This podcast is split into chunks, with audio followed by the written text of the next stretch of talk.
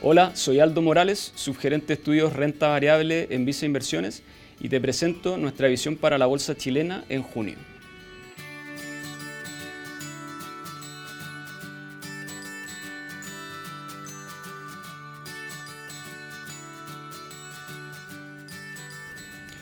Siguiendo con la volatilidad que se ha observado durante los últimos meses, en mayo el índice de la bolsa chilena registró un fuerte avance de 12% en pesos y 16% en dólares, superando ampliamente al desempeño de mercados desarrollados, emergentes y liderando los retornos dentro de Latinoamérica. En este sentido, el IPSA revirtió totalmente el negativo desempeño del mes de abril y alcanzó su mayor nivel desde febrero de 2019. A diferencia de lo que se ha visto en lo que va del año, los retornos positivos se observaron en casi todas las compañías que componen el índice, de hecho, solo tres empresas mostraron retornos negativos y además esto se dio en un contexto de aumento importante en los volúmenes transados. Dentro de las razones que justificarían el buen desempeño de mayo, destacamos primero a nivel local que se dio a conocer el borrador preliminar de la nueva propuesta de constitución, donde si bien sigue existiendo un escenario regulatorio incierto, se permite descartar ciertos escenarios disruptivos, como por ejemplo nacionalización de empresas, participación exclusiva del Estado en ciertas industrias, expropiación sin indemnización, Banco Central Autónomo, etc. Por otro lado, según nuestros cálculos, entre 7 y 8 puntos del retorno total estarían explicados exclusivamente por SQMB, que rentó 39% en pesos en el mes y terminó representando un 21% del índice al cierre de mayo.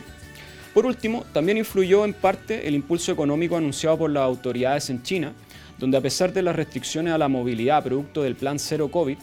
confirman su intención de cumplir con el plan de crecimiento económico. Hacia el cierre de mayo terminó la temporada de resultados del primer trimestre de 2021, donde según nuestras estimaciones las empresas que componen el índice IPSA reportaron un crecimiento de 148% en utilidad y 48% en EBITDA respecto del año anterior, lo que se encontró a nivel general sobre nuestras estimaciones, que apuntaban a crecimientos de 91% y 34% en utilidad y EBITDA respectivamente. Dentro de las compañías que destacaron positivamente se encontró Vapores y SQM.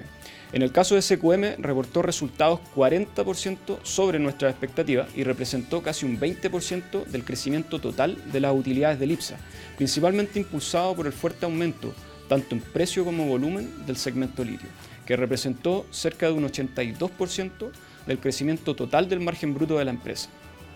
Por el lado negativo, destacó Falabella, que registró una importante caída en utilidad producto de las altas bases comparables del año pasado, producto del efecto de los retiros de fondos en los segmentos en Chile. A nivel de flujos, en abril, que es el último dato disponible, se observó una tendencia bastante similar al mes anterior. Tanto AFPs como inversionistas extranjeros registraron compras netas en acciones chilenas, mientras que los fondos mutuos de acciones locales registraron ventas.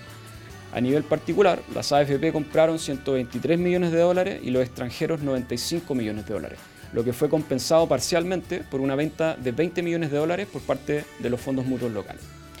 Sin embargo, tanto las AFP como los fondos mutuos siguen en niveles cercanos a mínimos históricos en cuanto a exposición a acciones chilenas dentro del total de activos bajo administración. Estamos realizando cambios en nuestras carteras recomendadas, destacando el ingreso de BCI y CAP en reemplazo de Banco de Chile y Quiñenco en nuestra cartera Vice 5. Estamos incorporando BCI en la segunda posición de nuestra cartera, destacando el alto atractivo en valorización relativa respecto a comparables locales como el Banco de Chile y Santander. Según nuestras estimaciones, BCI estaría transando una deviación estándar bajo la media en el pair trade histórico de los últimos cinco años. Adicionalmente, estamos aumentando exposición a CAP, donde creemos que la corrección observada en mayo genera un atractivo punto de entrada considerando que los índices de precio del mineral del hierro